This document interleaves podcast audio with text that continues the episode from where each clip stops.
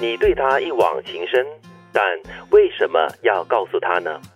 先说出口的人就已经输了。在感情的世界里是没有这样的天平的。啊，没有输赢的。对，所以我对于这个《延禧攻略》里面这个魏璎珞所讲的这个爱情哲学哈，不是很苟同。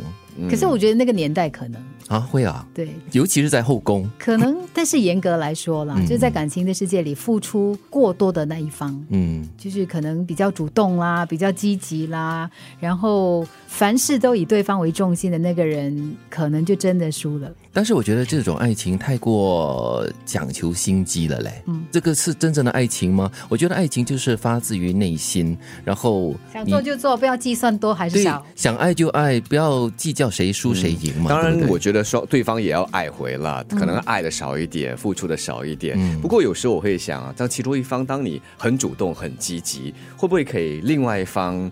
呃，无形的一个压力，特别是要看你们这个爱情是处于哪个阶段。嗯，是如果是刚开始的时候是火热的时候还好啦，双方都是你情我愿的。但是当进入细水长流的那个冷却阶段，你其中一方还是那么的积极，那么的啊哦对对对会不会给对方觉得说你到底要做什么？会不会怕哦？哦，你会不会是不是要下一段是不是开口跟我提出要结婚啊，要给我买房子啦、生孩子？哇，吓死人了！可是我觉得 我觉得这个顺序有点怪。他说热恋的时候，你积极一点、主动一点，他觉得是 OK 的。然后你慢慢稳定下来之后，反而那 OK。不是细水长流吗？那种感觉应该会更舒服吧？啊，可能德明讲的是态度吧。太过激进的话，可能会怕怕，就是对就会给另外一方有压力，因为你到了下一个阶段，就是可能就是哎，我们就是来培养感情，嗯对吧？但是如果另外一方还是很积极的，还是这样子的，给你很多压迫，说哎，我们什么时候结婚啊？你是我们什么时候买房子啊？我们什么时候是？哦，我觉得那是压哎，力。我觉得你你太理智了嘞。啊，你是那种不会说出口的人，对不对？而且你不会认输。嗯，他不会，说的，要怕输。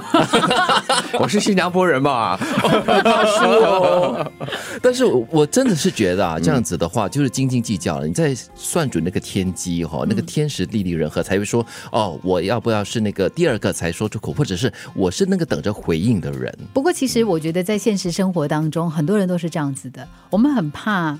就是付出，然后不得要领。比如说，你可能想要对某个人表白，然后你很怕被拒绝，嗯。你很想要争取一些东西，不一定是爱情，对。你很想要争取一些东西，但是你不敢，因为你你怕你争取不到，然后那个那个失落感，那个不舒服的感觉，嗯你没有办法承担。所以，先说出口的人，不管是友情、爱情，或者是亲情各方面，就是说，你先是道歉的那个人，可能你就是已经是输了，对不对？但是我觉得就是互动了嘛，嗯，就不可能求着永远的平衡，但是也不可以老是同样一方嘛，对不对？另外一方我觉得偶尔也要自动一下嘛，你不会老是在那边等着人家先开口，然后你等着回应。但是我觉得这个先说出口的人，也在说出口之前，应该也要看一看这个情势是如何的，对不对？那如果你珍惜这段友情或者这段爱情、这段关系的话，那你就先主动喽。嗯，说的对，就是先说出口的那个人呢，其实代表着你更加珍惜，你更加在意。嗯那其实可能你的魏璎珞讲错了，先说出口的那个人，因为你在乎，所以你是赢家。对，可是佘诗曼就是那个先说出口的人，然后处处表现对这个皇上的爱慕，